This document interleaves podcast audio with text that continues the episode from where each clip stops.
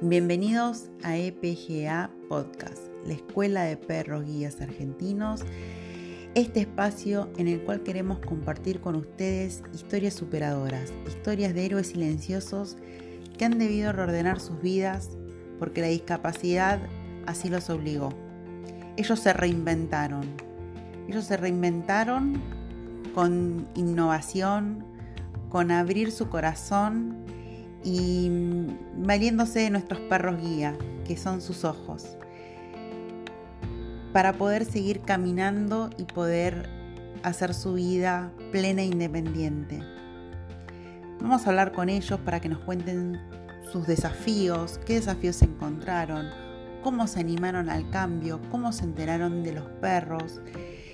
Pero también vamos a hablar con invitados que nos van a permitir pensar una mirada diferente eh, en una sociedad donde nos atraviesa la tecnología y esa tecnología cómo nos puede ayudar a entender al otro.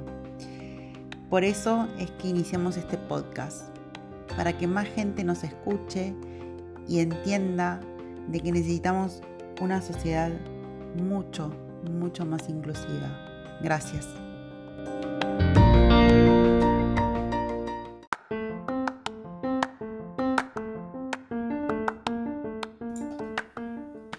Este episodio les propongo conocer la historia de Cecilia.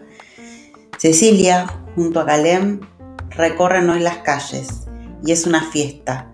Los dos viven una vida independiente y cada vez que tienen que salir, como dice Cecilia, nada los detiene y es una fiesta. los dejo para que escuchen su historia. Primer lugar me presento, eh, mi nombre es María Cecilia Rico, tengo 54 años, eh, nací en Capital Federal con retinopatía del prematuro, es una afección a la vista que, bueno, eh, tuve poca visión durante toda mi vida, me adapté a esa poca visión, con mucha ayuda por parte de toda mi familia pude salir adelante, eso siempre lo valoro mucho. Fui Fui al colegio, al mismo colegio que mi hermana, hice primario, secundario, con apoyo siempre. Eh, fui a la universidad, me recibí de abogada.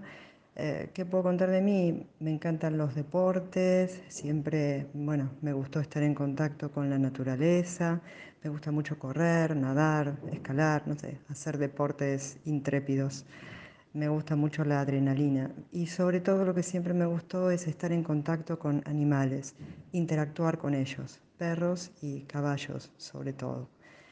Em, bien, bueno, me recibí de abogada, eh, no tengo una personalidad a la que le guste litigar, así que busqué dónde podía desarrollarme y esto fue en la resolución de conflictos, mediaciones civiles, eh, laborales y de consumo y es lo que hago desde hace muchos años, desde el 96 más o menos. Mm, y es, es, lo que me gusta porque estoy en contacto con la gente y siento que puedo, puedo ayudarlos a, a buscar una solución a, a sus problemas. Eh, esto, esto hizo bueno, que yo tenga que todos los días ir desde donde vivo, donde vivía, al, al estudio y, y, bueno, y recibir a la gente para tomar las audiencias. Siempre viví en Capital, pero desde hace 12 años vivo en Tigre, provincia de Buenos Aires.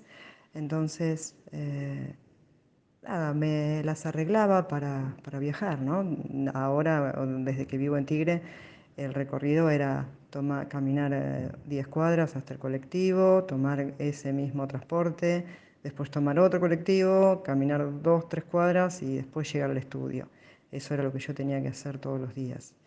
Em, más o menos en el año 2013, 2014, empecé a perder la poca visión que tenía y esto me costó, fue muy duro adaptarme a la pérdida de visión. Yo veía muy poco, pero estaba adaptada a eso.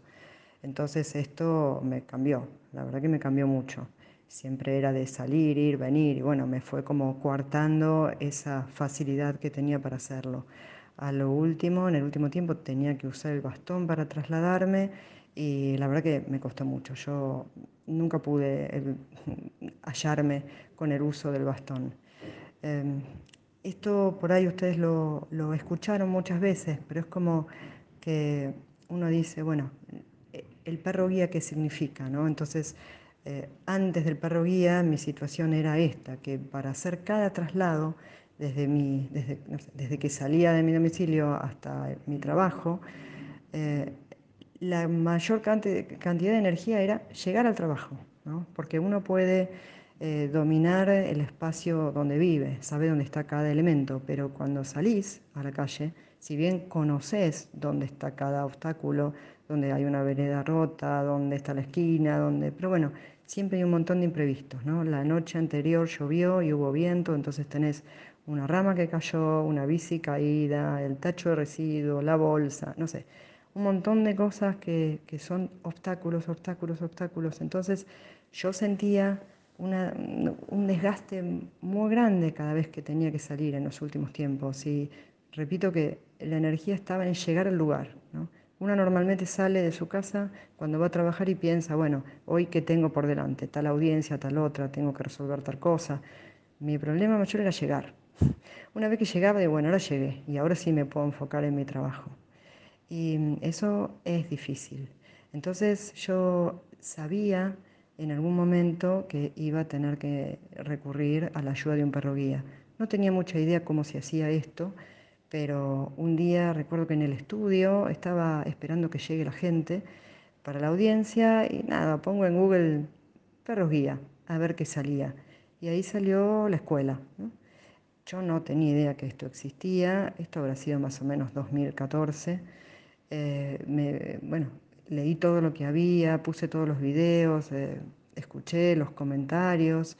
Me acuerdo que lo llamé a Carlos en su momento y me interesó muchísimo. Además que para mí sumaba porque era interactuar con, con, animales, que es lo que siempre me gustó.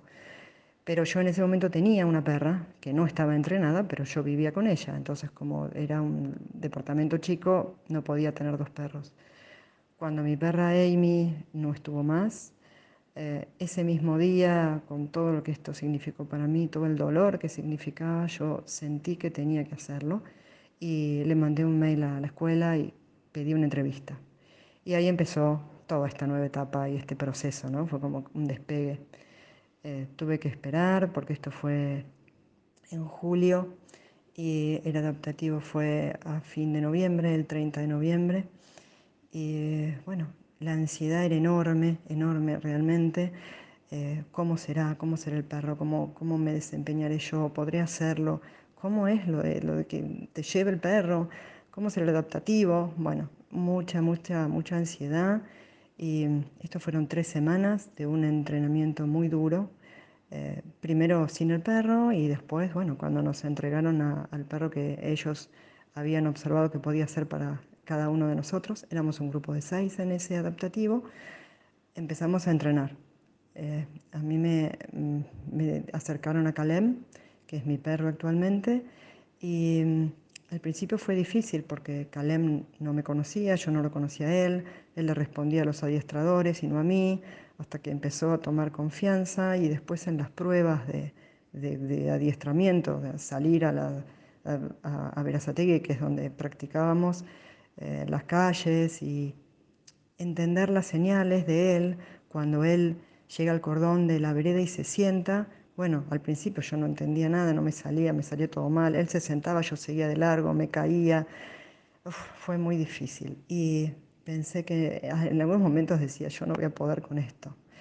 Después, cuando salimos del adaptativo y Calem vino a casa, eh, también fue que él se adapte a este nuevo lugar, que conozca dónde vivo, los recorridos. Al principio no fue fácil y después fuimos tomando confianza él conmigo yo con él.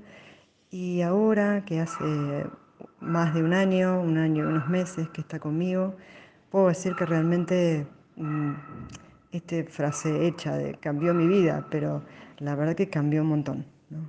Eh, busco algo que puedo contar, no sé, cada, cada vez que ahora tengo que salir a algún lado es, vamos Calem, vamos a pasear. Y salgo. Y es una felicidad, esa esa sensación de, ay, qué terrible, tengo que salir, no, no quiero, cambió por, vamos, vamos a salir, es una fiesta. Realmente lo siento, lo siento así, lo siento como una fiesta, es una interacción increíble con él, él está feliz de, acompañarme, que esa era una gran duda que yo tenía. ¿Él estará feliz en trabajar? Y sí, realmente él ve el pretal y, mueve la cola y está feliz y salimos como, como a caminar como torpedo muy rápido. Eh, mis amigas dicen que lo van a contratar como personal trainer porque realmente vamos a mucha velocidad caminando. Nunca caminé tan rápido como con él.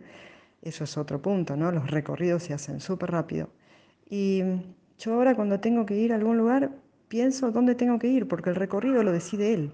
Él sabe si va por la escalera, si va por la rampa, si la calle está rota, si cuando me marca el cruce yo le indico que hay que cruzar y cruzamos.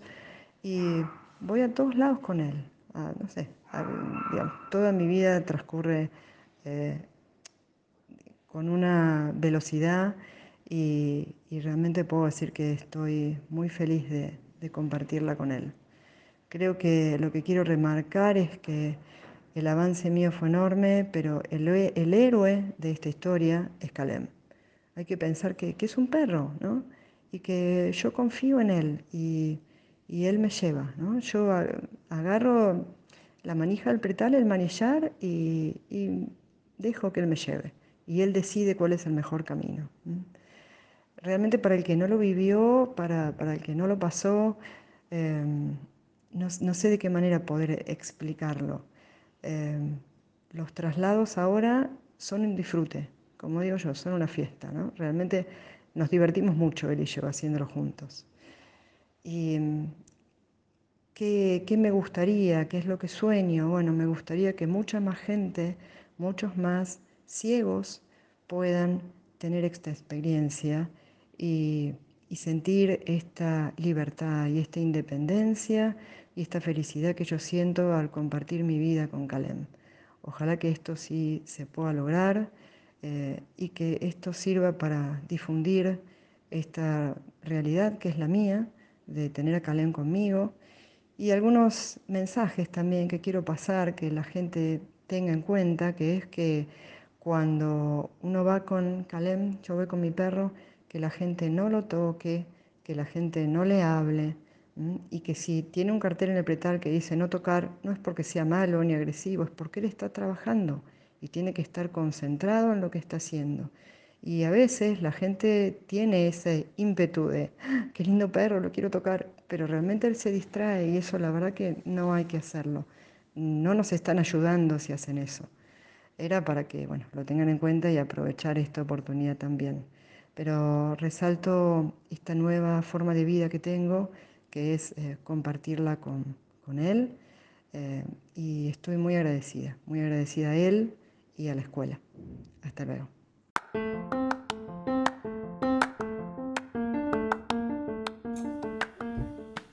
Con esto cerramos un nuevo episodio de este podcast de la Escuela de Perros Guías Argentinos. Les agradezco que nos hayan escuchado, que nos hayan dado un poquito de su tiempo. Quiero además agradecerle a todas las empresas que nos apoyan, pero muy especialmente a Royal Canin, que sin ellos nuestro sueño no sería realidad.